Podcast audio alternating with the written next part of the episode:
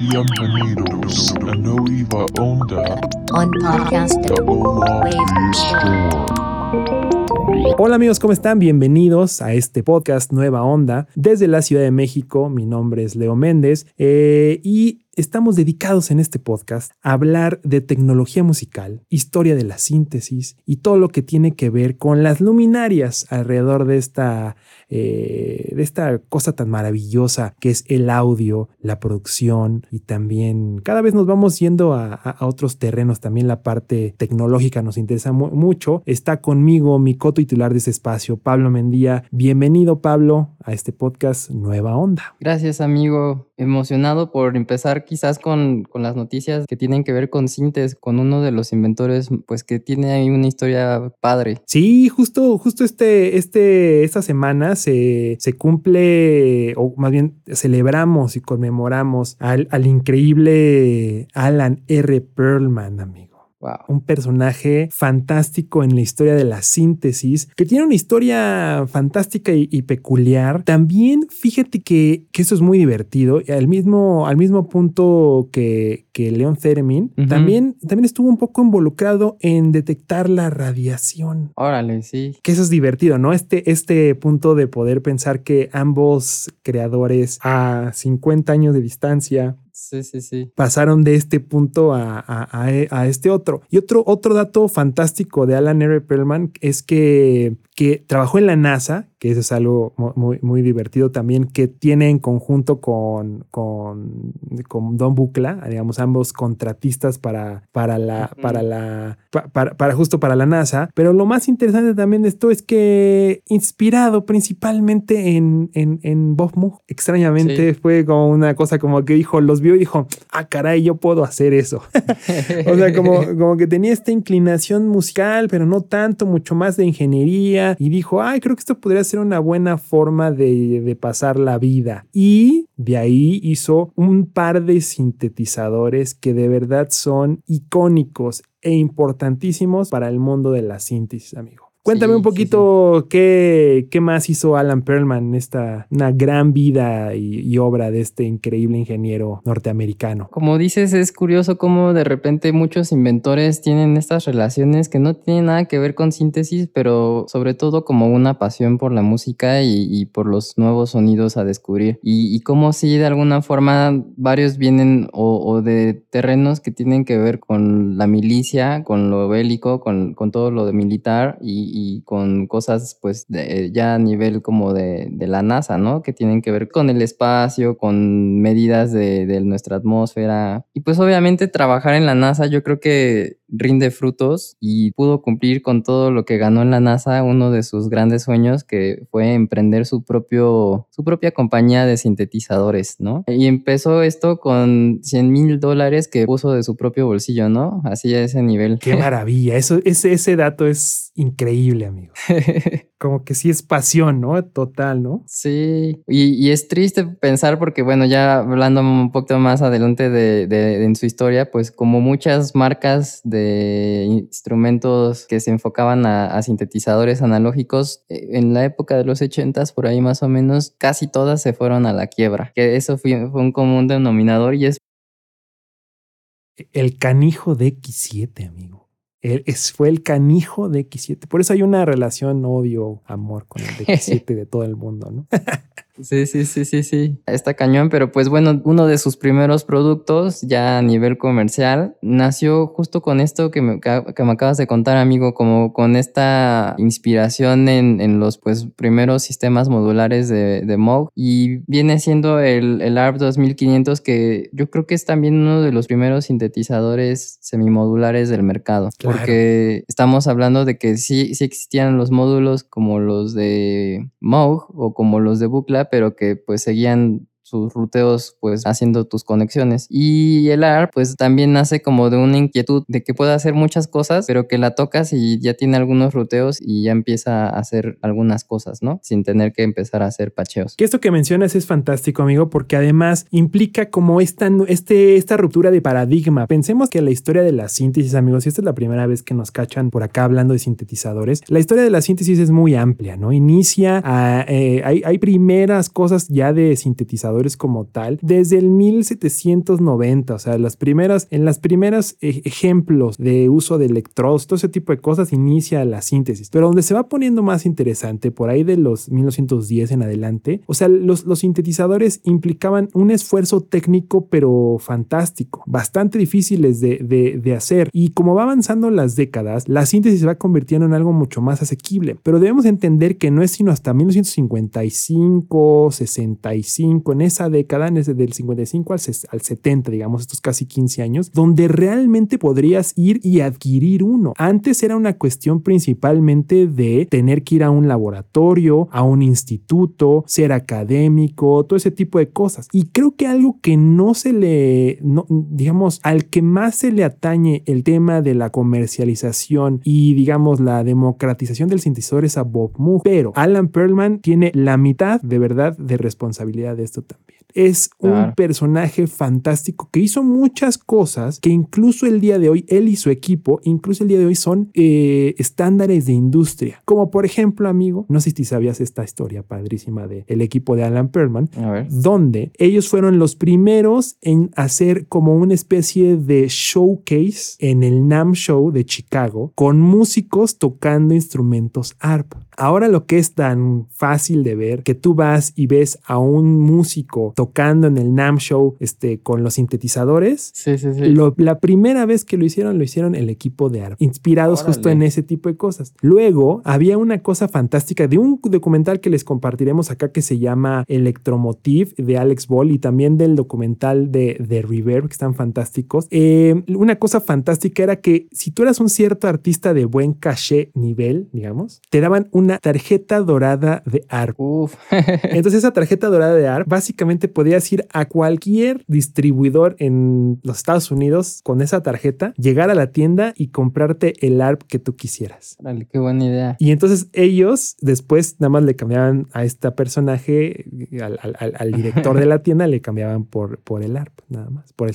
otra vez por el que se habían llevado. Entonces, esas estrategias de marca, los primeros patchbooks, amigo, también son de ARP. O sea, en este punto como cosas que nosotros vemos ya como eh, aplicaciones de estándar haría cualquier marca, o sea, como eso que dices de los NAM shows, que lo vemos y, y, digamos que es casi una obligación, ¿no? Que sacas un nuevo producto y que tengas que hacer ese tipo de presentaciones, pero que no se le ocurrieran en un principio a, los que ahora consideramos como los pioneros de la comercialización como MOG. Sí, sí habla de que definitivamente estaban con sus cabezas justo con esta idea de que ya iba a ser un nuevo mundo, ¿no? De donde todos iban a, estar invadidos por los sintetizadores. Sí, y además también como, como algo fantástico de Alan Perlman es que siempre cuando, podrías decir que cuando uno imita la forma en hacerse completamente relevante, es no solo imitar, sino mejorar. Y incluso muchas de las técnicas, por ejemplo, la estabilidad de los osciladores, tienen que ver más con Alan Perlman que con Don Buckley y con Bob Moog. O sea, básicamente ah. hay historias ahí fantásticas donde, donde se supone que un día Bob Moog le tocó a la casa a Alan Perlman. Oye, me estás copiando el, filtro. Ah, sí. Pues puede ser que sí, le dijo Alan Perlman, pero el punto es que no te lo copiamos, sino lo mejoramos. Y ya regresó así como vos moja, así de.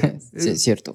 estos, estos muchachones ya nos, nos, dieron la vuelta, ¿no? Entonces hizo una competencia fantástica. O sea, eh, bandas como Genesis, los Doors, ¿quién más? Este, Stevie Wonder, Kirby Hancock. Este, en Chameleon, el bajo del tun, tun, tun, tun es con un Odyssey. Es un, es un Odyssey, ¿no? Y entonces, este Edgar, Edgar Winter, ¿no? Con, con el solo más importante del, del, sintetizador, ¿no? Artudito de Star Wars. Artudito de Star Wars. O sea, es, una, es un crisol fantástico de elementos y de sintetizadores que hizo la compañía. Y como dices, vio los más grandes albores de la fama y luego cayó completamente a la, a, punto. Eh, al parecer, la, la, cosa que los mató fue la búsqueda de sintetizadores enfocados en guitarras y, y cosas para guitarristas. Ahí fue donde, donde el, triunfo de la guitarra se, mm. se, se, frascaron en eso y no, no, no pudieron continuar como con Moog también tenía guitarras, ¿verdad? Sí, las guitarras de, de Moog también este, con un sustain fantástico. Entonces, al parecer ahí fue donde, donde también se fue a,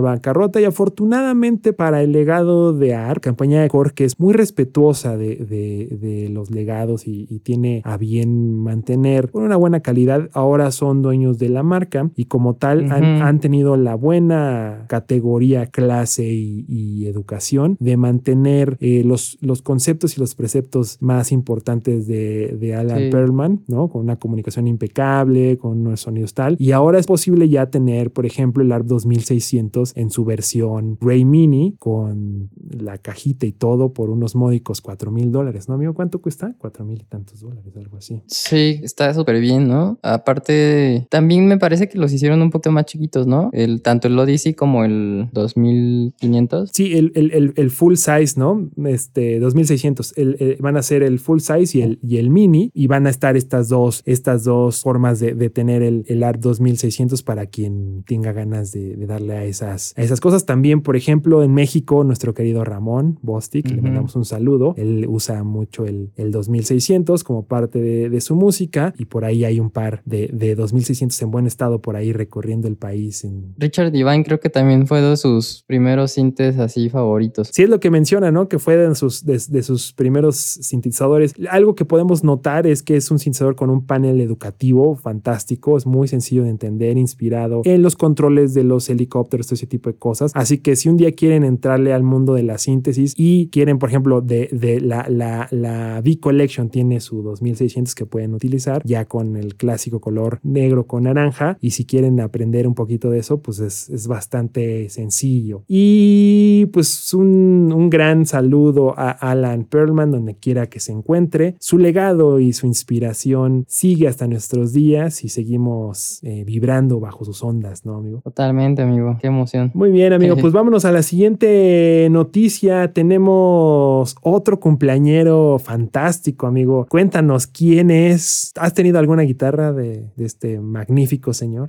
No, Ni fíjate que ¿eh? no soy cero guitarrista. Como que me costó mucho trabajo entender cómo tocar una guitarra y me espanté. Cuando intenté, me espanté y ya no, ya no quise acercarme más, pero sí, sí soy, creo que guitarrista frustrado. Sí me gustaba mucho el rock y muchas cosas así.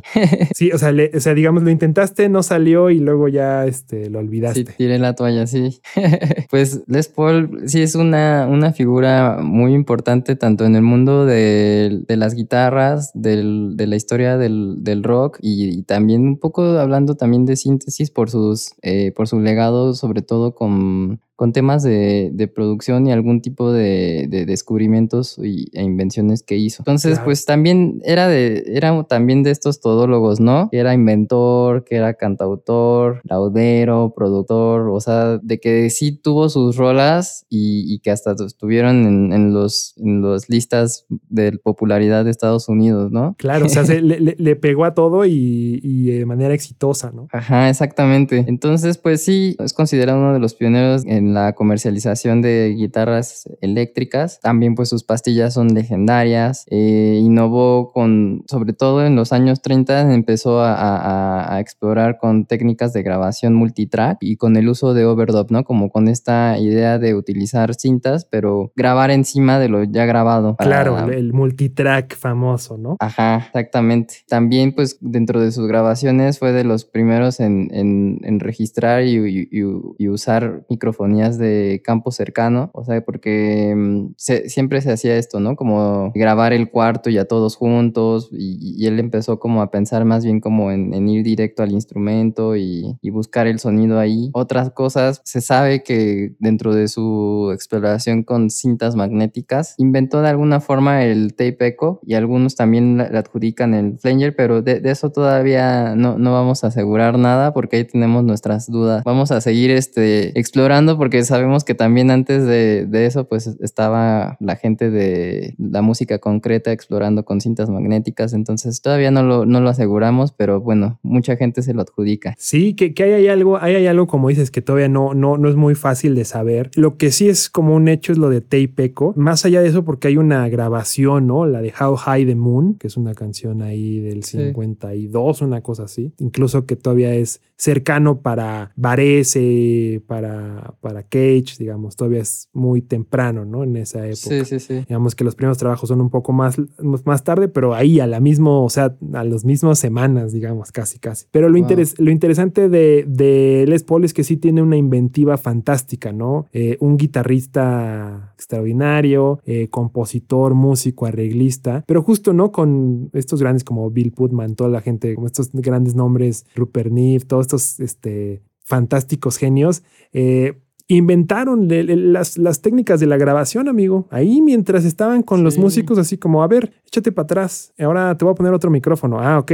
Este, mid-side, ¿no? Este, ahora va- mejor no, me ver, voy a, voy a grabar aquí este, mi guitarra y voy a poner una cinta que esté reproduciendo en, en la- lo mismo que grabé para que se escuche un slapback, ¿no? O sea, Sí, sí, sí, sí, sí. Todas esas técnicas así de inventiva y de ingenio máximo, que ahorita las damos por hecho y las vemos en un plugin fantástico, pero en esa época estaban de locura. Justo eh, hoy que grabamos el podcast, en la mañana tuvimos al equipo de Universal Audio y, por ejemplo, hoy hay un, hay, hay un efecto eh, eh, delay que se, se llama Time Cooper, Cooper Time Que adentro tenía una manguera, amigo, con agua Sí, no, imagínate. para poderle tener, para poder eh, eh, atenuar el contenido armónico de las repeticiones, como lo que hacían los, los viejos delays de, de, no de cinta, no, perdón, los delays de, de aceite, de, de, caja de aceite. Entonces, así, o sea, la inventiva, ahorita se nos hace muy fácil agarrar y abrir un plugin, pero tenemos que saber de dónde viene eso para, para decir por qué suena este, fuerte, bajo eh, y darle el color a la música. Otra cosa interesante de, de,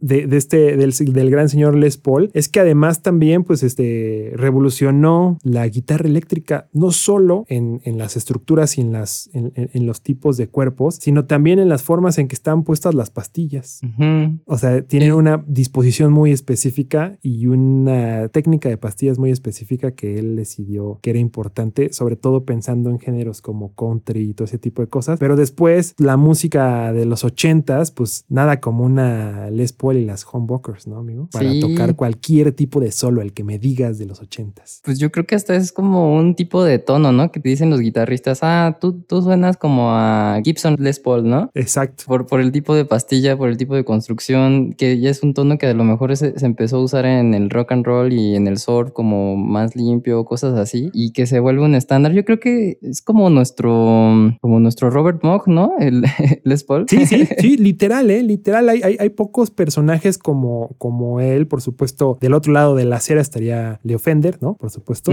Pero sí hay, sí hay pocos en esa, en esa, digamos, clásica construcción de la guitarra norteamericana. Eh, por supuesto, Les Paul tiene una memorabilia fantástica. Además, creo que algo que tiene a favor Les Paul en el sentido como este cosa maravillosa es que además, o sea, salía tocando la guitarra de manera fantástica. O sea, Sí, es, sí, sí. es un gran, gran músico. Eso no lo, por ejemplo, no se lo vimos a Alan Perlman, no se lo hemos visto, nunca se lo vimos a Bob Moog, tampoco. Pocas veces tuvo presentaciones Don Bucla, ¿no? Digamos. Sí, o sea, creo que hasta su forma de tocar como que influenció a ciertos estilos, ¿no? Sí, sí, pues, o sea, por ejemplo, si son fan de Elvis, Ajá. la, el tipo de guitarra, de- el tipo de, de- de estructuras eh, y de rasgueos también tienen que ver con Les Paul, ¿no? Así que qué genial. Hace, tienes por ahí el dato, yo no lo, no lo tengo aquí fresco, de en qué año nació. ¿Es de, es de este siglo, del perdón, del siglo pasado, del 1900 o es de 1800? Eh, según yo es de 1900, ha de ser de 1910 más o menos recuerdo, pero hoy,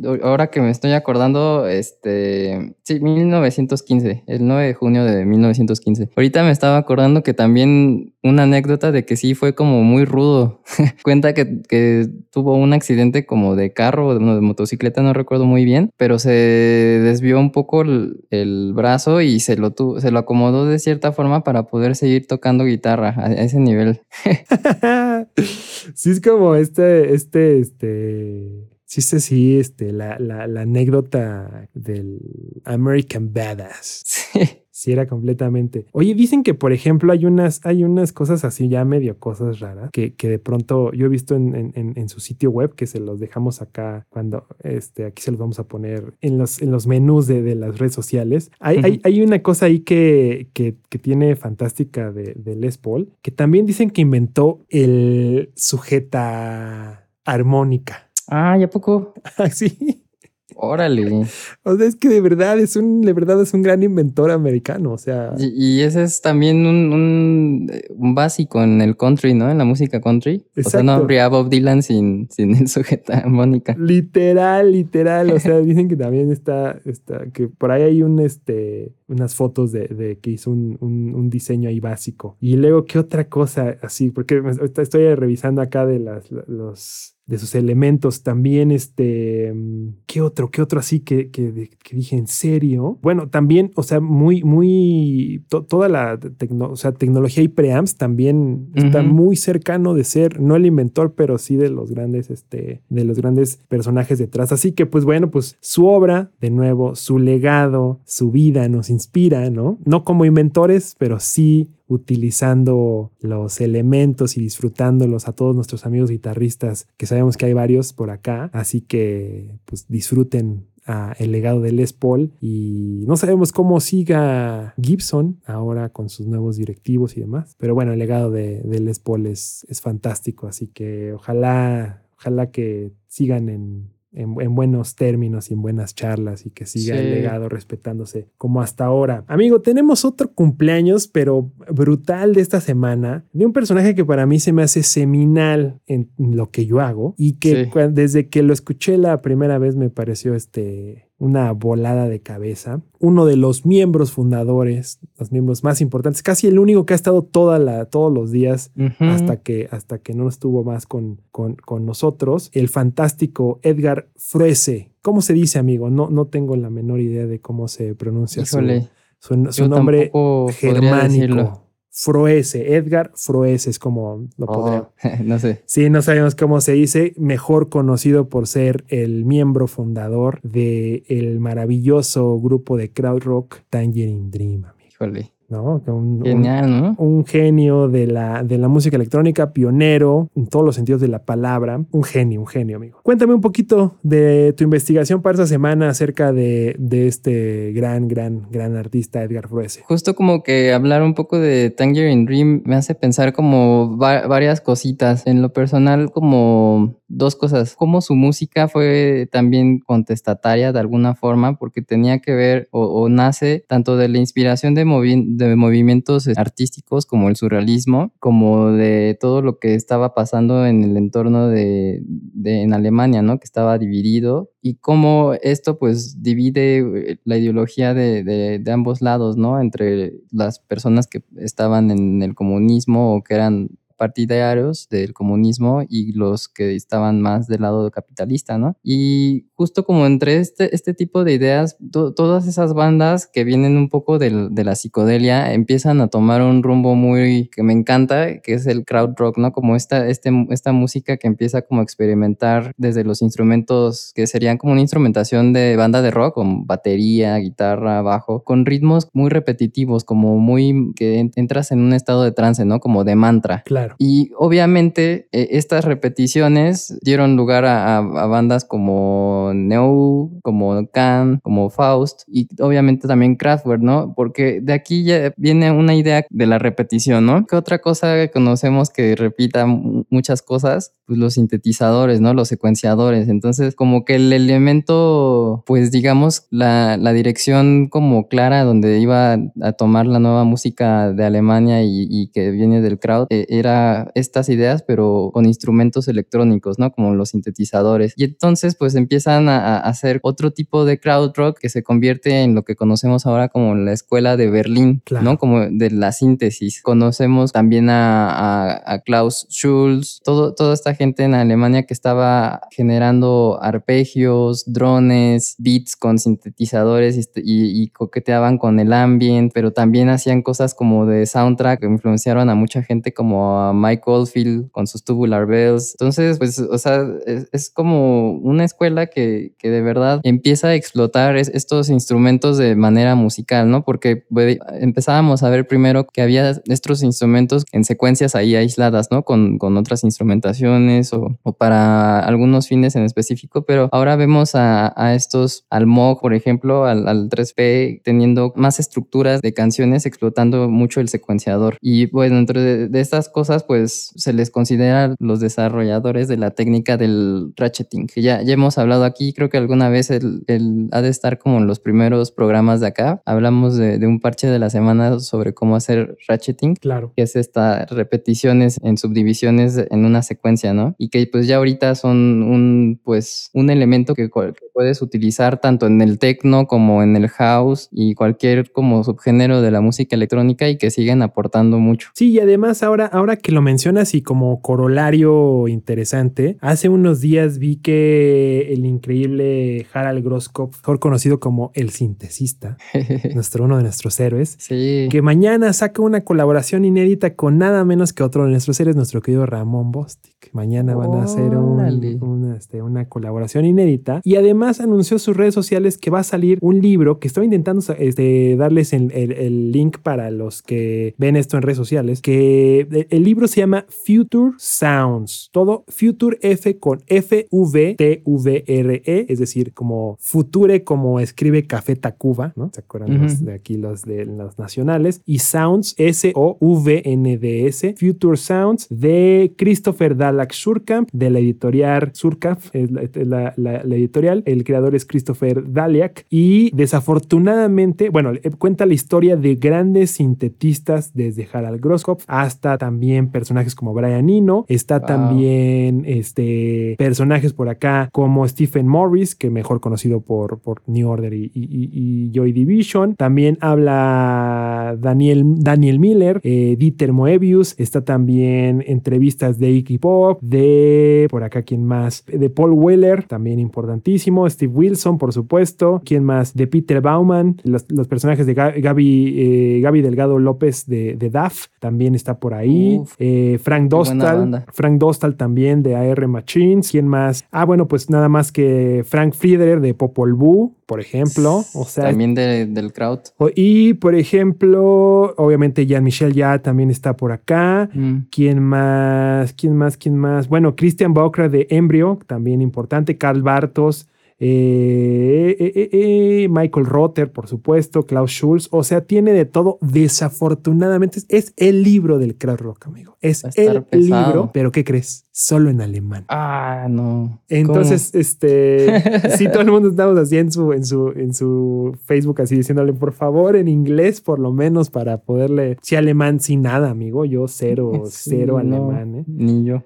sale el 19 de junio. Este libro se llama Future Sound y justo habla de toda esta época fantástica con muchas entrevistas a todos los que ya, eh, los que siguen con nosotros y algunos pedazos de, entrevistas con los que ya nos dejaron. Así que, que pues este es, es un libro importantísimo si estás en el crowd rock. Creo que es importantísimo. Y además celebrar que mañana pasado, ya en algunos días, de no sé cuándo salga este podcast, pero ya podrán escuchar la colaboración entre Ramón. Bostic en Bandcamp, entre Ramón Bostic y Harald Groskopf, este, eh, ya, ya listo. Así que va a ser una colaboración inédita con el trabajo visual del colectivo F3, así que va a estar sensacional para que lo escuchen a partir de mañana. De mañana, bueno, hoy o mañana, es que no sé cuándo vamos a decir esto, pero bueno, a partir del 11 de junio lo van a poder encontrar en el Bandcamp.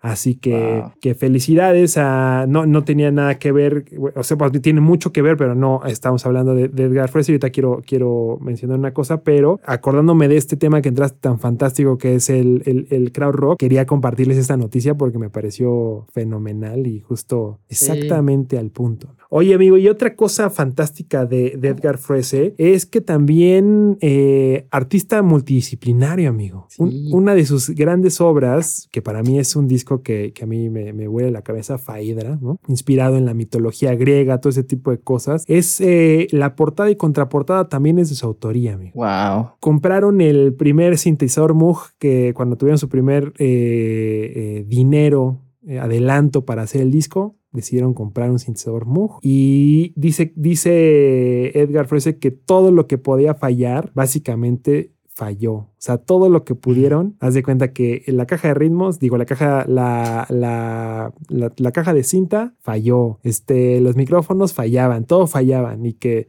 Después de dos días intensos de grabación, tenían como cuatro minutos de, de síntesis. Y de ahí empezaron a, a, explorar con un Melotron, con el Moog 3P, etcétera, etcétera. También con algunas grabaciones de la esposa de Edgar Fruese. Uh -huh. Y ese disco tan importante para la música sintetizada nació después de una pequeña pausa este, para respirar y hicieron uno de los discos más trascendentales de la historia de la síntesis. Totalmente. Yo creo que, por ejemplo, todos estos jams que vemos ya grabados de Moog, de Lisa Veladona, están inspirados en estos tipos de secuencias y la música de Tangerine Dream. Totalmente, totalmente. Justo es cuando, cuando Lisa Veladona se refiere justo a estas inspiraciones de la síntesis de los 70s, nada más y nada menos está hablando que de los maestros Tangerine Dream y de una forma fantástica. Así que, pues, es un personaje muy importante para, para nosotros, los sintetistas. El crowd rock es importantísimo para nosotros, todos los que nos consideremos músicos, aunque sea fans de la música, porque realmente es un género que impulsó, pero por completo, la música a otras dimensiones incluso amigo, y ahora que lo mencionas, también espirituales incluso, ¿eh? como sí, este, sí. este acercamiento a otras realidades de la música, ¿no? Creo que también tiene mucho que ver con esa época, ¿no? Quizás con esta, como uh -huh. decías, esta división de Alemania y todo ese tipo de cosas, inspiraron también a, a, a esos personajes a hablar de, de, cosas como el surrealismo, ¿no? Como el simbolismo y, y cómo, cómo fue dando todo esto un panorama que después podría haber retomado también otros músicos como Susan Chani el New Age ah. ya en los 80s y, y 90s. Así que un, un, un, personaje fantástico que vale la pena mencionar y que qué bueno que lo trajimos a la mesa el día de hoy de, de nuestro estimado Edgar Frese, que también su obra y su energía sigue rondando en nuestros osciladores, amigo.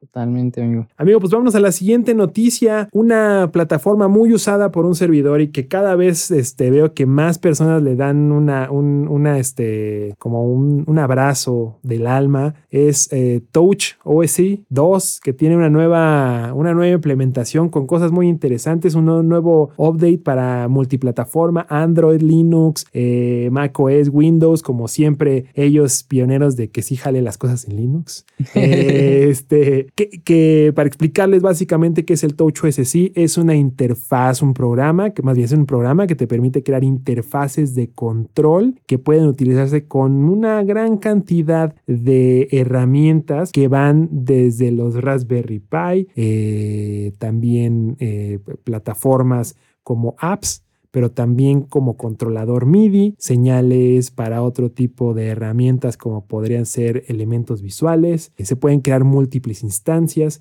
Nuestro querido amigo, creo que, creo que también, ah, no, él lo estaba haciendo con Lemur, ¿no? Nuestro querido amigo Nueve Vidas. Pero bueno, es un, es un sistema muy similar a eso. Eh, cuéntame, amigo, qué nuevas noticias trae, qué nuevas cosas este, trae el maravilloso Touch OS de la compañía Hexler. Lo programaron de cero, amigo. Eh, y... ¿En serio? No me la sí. sabía esa, ¿eh? Sí, sí, sí. Ahora pues está programado, este, escrito eh, sobre GPU. Eh, y, y, justo en, en, el diseño también, este, obviamente mejoraron todo el performance, eh, to, todas estas cosas de, de, control y sobre todo se, se hizo más amigable. A, ahora, como mencionas, eh, es como multiplataforma, ¿no? De que lo puedes utilizar en Windows, en Mac, en Linux, en tu iPad, con Raspberry Pi, ¿no? También como para los más clavados que hacen programación en una computadora que se puede pues que es open source. Entre otras cosas, hay nuevos este, objetos, amigo, de, de, de control. Ahora ah. también hay como hexágonos, más bonito, ¿no? Para que tú puedas crear tu interfaz este, touch con, con nuevos objetos. Otra, otra cosa es esto, pues no, no se los podría decir exactamente cómo funciona, pero ahora pueden mandar eh, mensajes MIDI OS, OSC, que es un, tipo de MIDI por network, pero lo, puedes mandar a través de UDP y TCP. Entonces ahí para los clavados de, de MIDI o SC, a lo mejor se van a emocionar, porque es, un, es un mundo muy, muy complicado y, y, y, padre, donde puedes mandar cosas por redes y que pues es su propio, tiene su propio lenguaje y que encapsula dentro el MIDI. Entonces, a mí se me hace una locura que a lo mejor en algún momento me gustaría ver, pero pues ahorita no, no lo sé, pero pues parece que es una de, sus nuevos highlights, entonces seguramente es algo muy importante.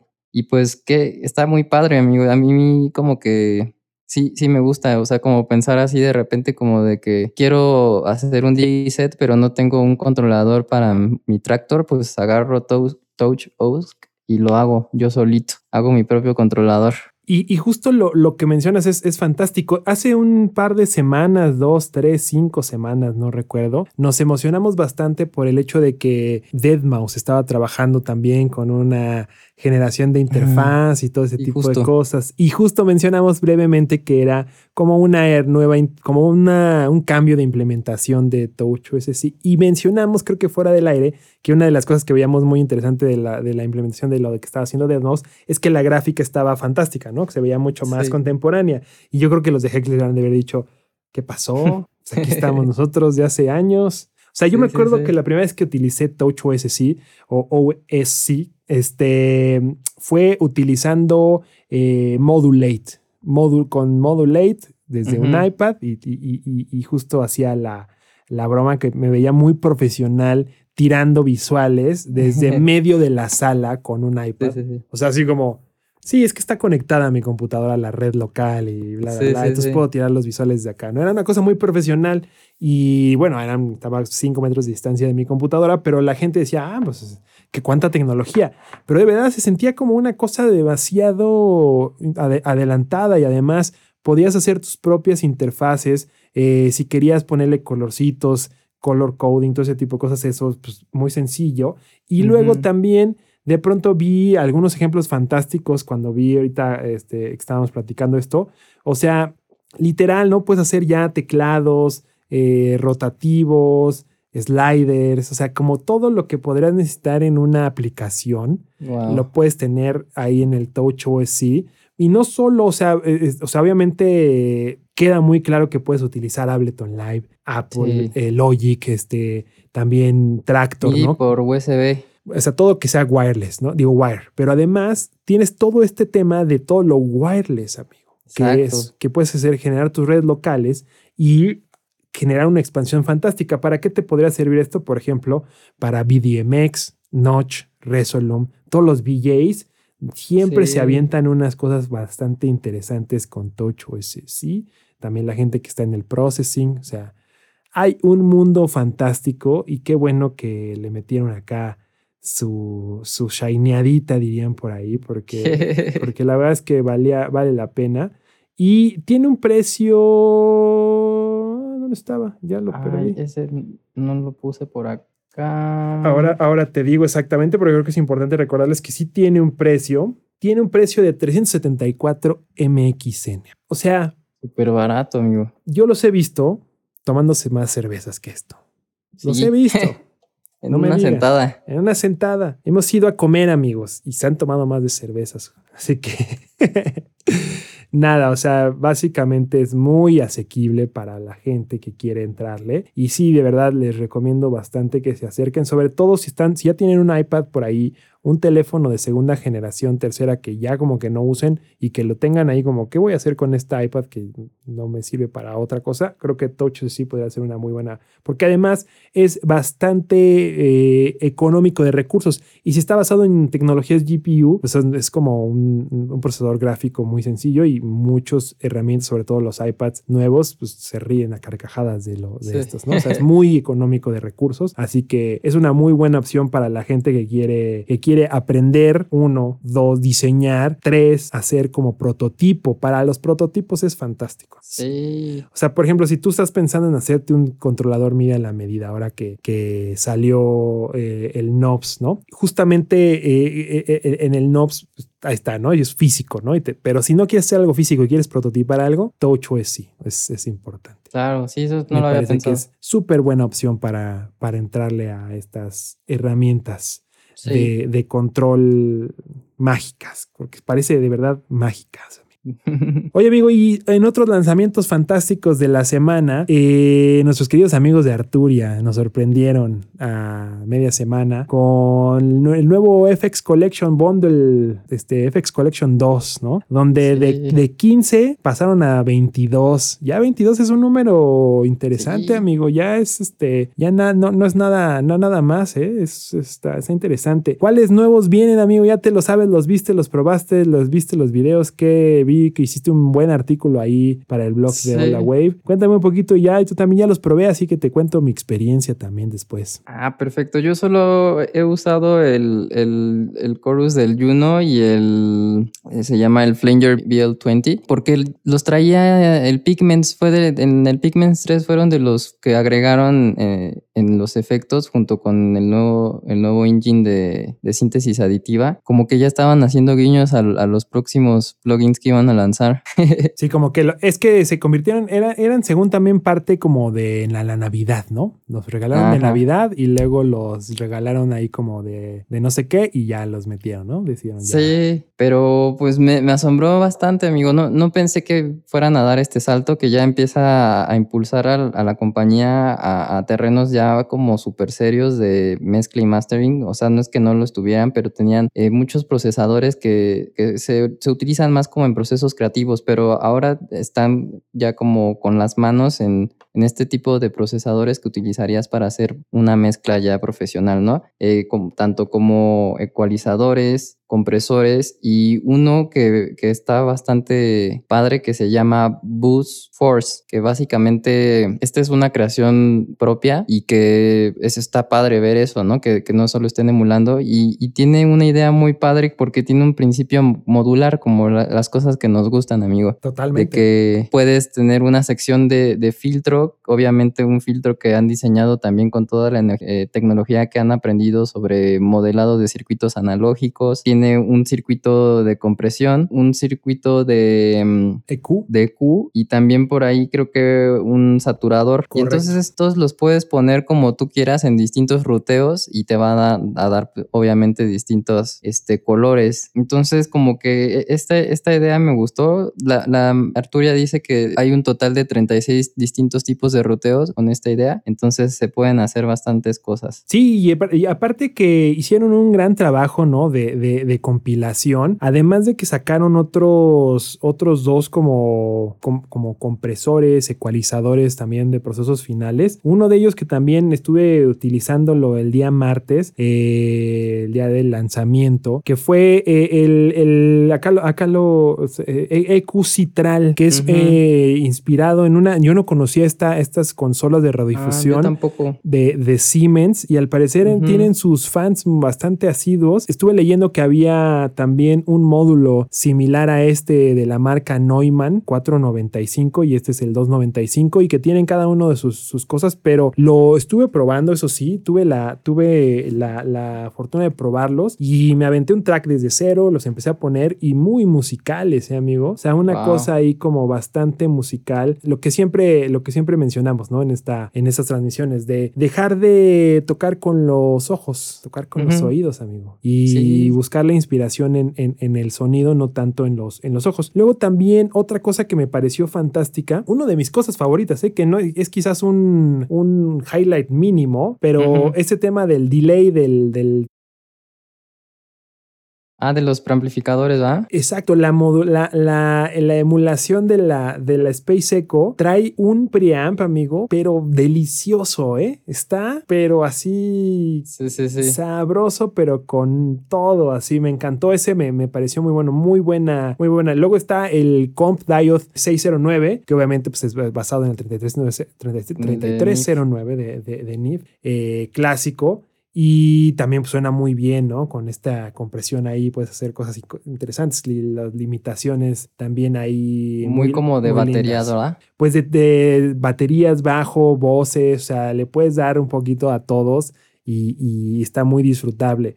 Eh, en general también pro- probé el, el- el- el Force, el Boost Force, y también sensacional, como lo que mencionas, o sea, cuántas veces como que nos hace falta eh, herramientas creativas para terminar de, no voy a decir masterizar porque eso es todo un tema completamente distinto, pero por lo menos darle un buen color y calor a nuestros sets, por ejemplo, o Sí. terminar de pulir lo que puede ser un live show. Entonces, hasta lo pensé como un muy buen punto como para ponerlo de cadena final de cuando vas a tocar. Por supuesto, hay que pensar que mm, tenemos que ser económicos siempre en nuestros recursos computacionales, pero me parece que puedes ponerlo muy bien y agregarle ahí eh, contenido armónico, saturación, cosa bonita, cosa hermosa del sonido.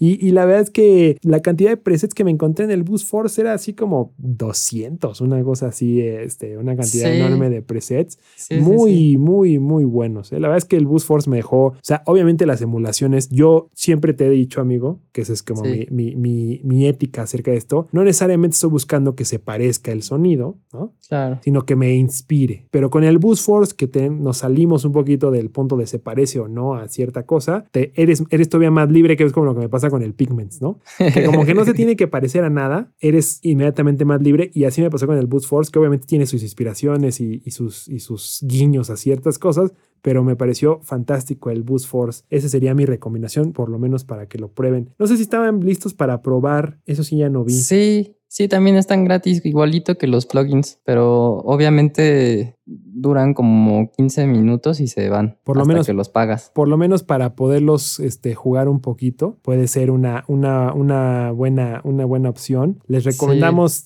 yo les recomendaría que le entraran al, al, al Boost Force, pero por supuesto, y también que se, no se vayan sin probar el, eh, eh, el- los nuevos, los nuevos eh, inputs de la Delay Tape 201. Hay Y- los de modulación, ¿no? también que se, ya hemos hablado de, hace poquito hablamos del magnífico Stevie Wonder, amigo. Sí, de los Mutron. Y pues justo está el, el Phaser Bitron o Bytron. Entonces es este, con esos tres pueden probar ahorita.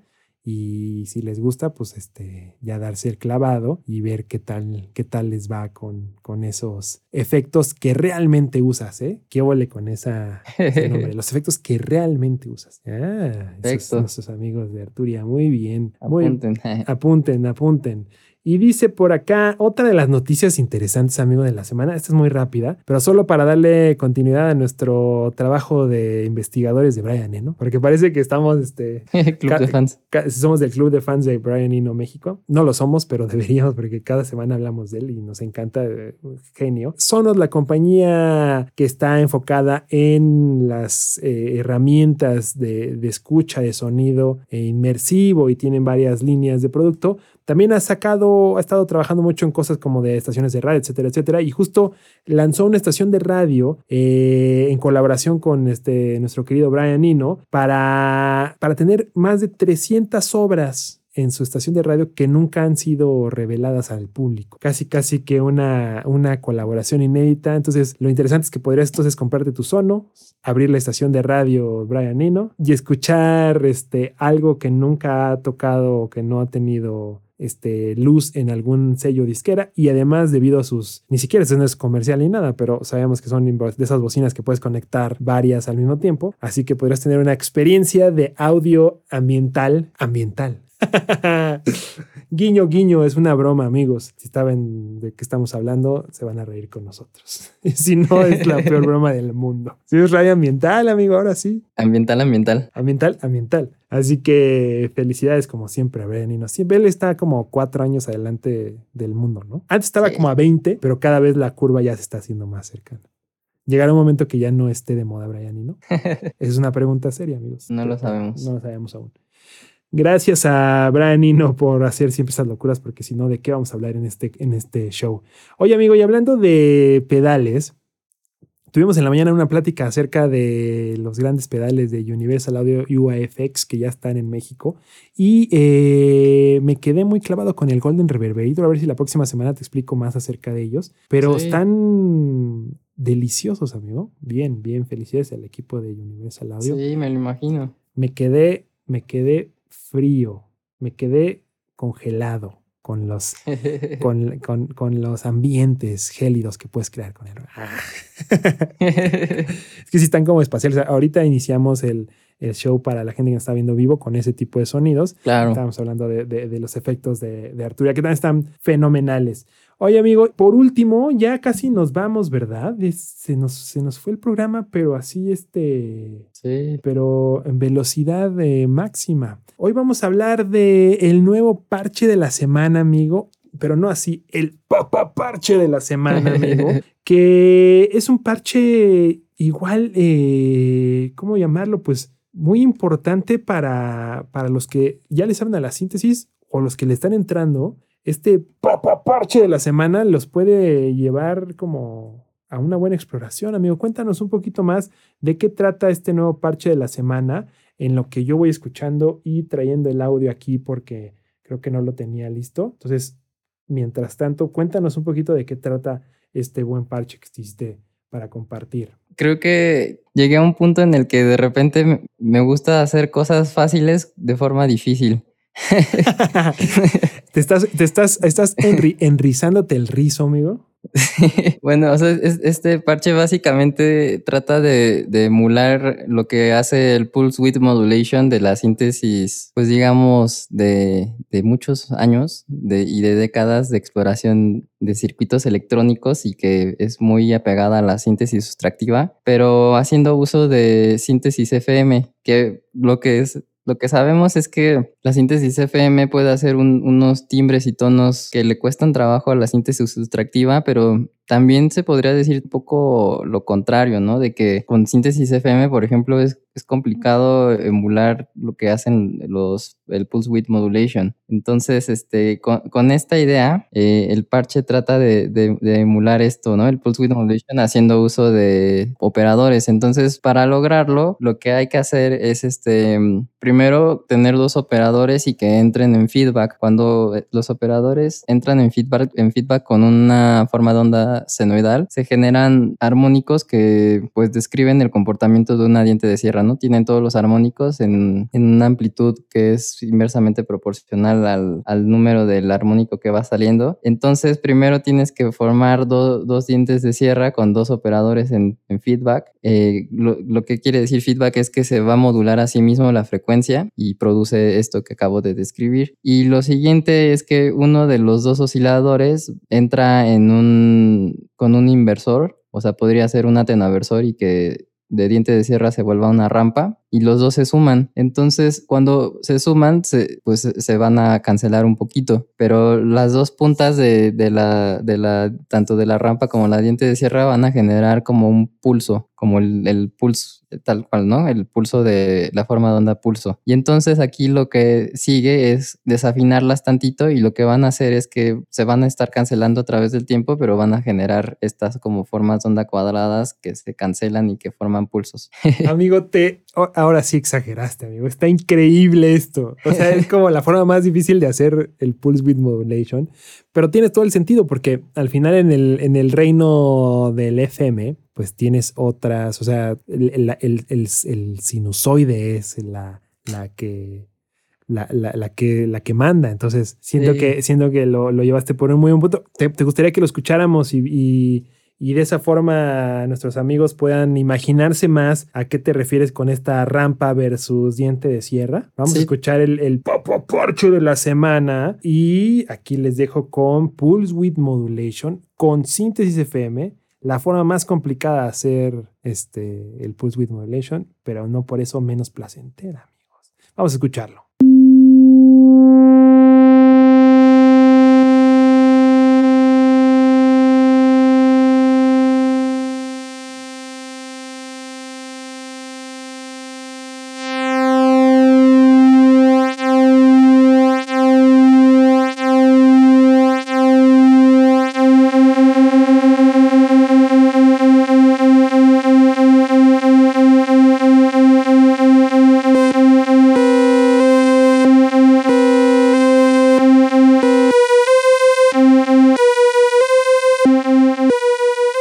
Increíble porque además tiene este punto donde vas quitando justo al final algo que la gente luego no no es tan fácil de entender, amigo.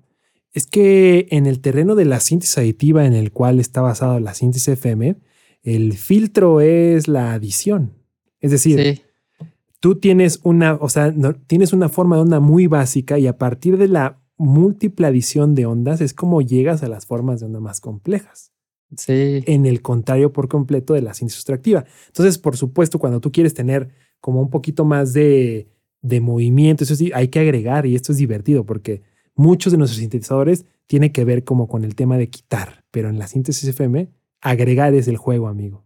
Sí, Excelente, excelente parche de la semana, amigo. Sí, Te- como que lo volaste. pensé más como eh, la gente que a lo mejor solo tiene un DX7 y, y- y quiere emular los sonidos de, pues como, sí, como sustractivos. Eso podría ser. Y también, digo, ahí en el DX7 no hay controles de, de atenaversores, pero, lo, pero sí tienen controles de fase. Entonces ahí pueden poner e- esa idea. Sí se puede, no, nunca lo, nunca he tenido un DX7 ahí Sí. a, a la Pu- mano. Puedes poner la fase de, lo- de los operadores y, y ahí el, el, digamos que ah, el filtro sería el modular el feedback. Ok, claro. Sí, para eliminar el contenido armónico y de esa forma, este, darle un poquito ahí de, de sabor y calor al, al- al- a los sonidos. Felicidades, amigo, como siempre, por los parches de la semana. Ya los vamos a subir ahora sí. Cada semana decimos lo mismo. Pero la diferencia es que ahora sí ya los tenemos, ¿no? Esa es la única diferencia sustancial, Sí. que antes no los teníamos todos, pero ahora ya a partir de un cierto momento ya tenemos cada uno de ellos y los vamos a empezar a subir a la plataforma de o la web store para que las puedan, los puedan bajar y, y- y jugar con ellos y poder explorar. Están hechos en BCB Rack, un programa de descarga gratuita y están siendo utilizados todo únicamente los módulos que no implican nada de, ¿cómo decirlo? Eh, nada de pago, amigo, ¿no? Son módulos gratuitos. Así que, pues, gracias, amigo, como siempre, por esta, por estos buenos parches de la semana. Y qué divertida te has de dar, así de ahora les voy a, ahora les voy a complicar algo a la vida a estos muchachos. Así que espero que lo estén siguiendo. lo- la gente que, que nos ha dicho que les gustan los parches de la semana, pues ojalá los estén siguiendo y nos acompañen cada semana para ver más de esta pequeña lección de que tiene que ver un poco de historia de la síntesis también con aplicaciones más básicas de modelado y diseño de sonido.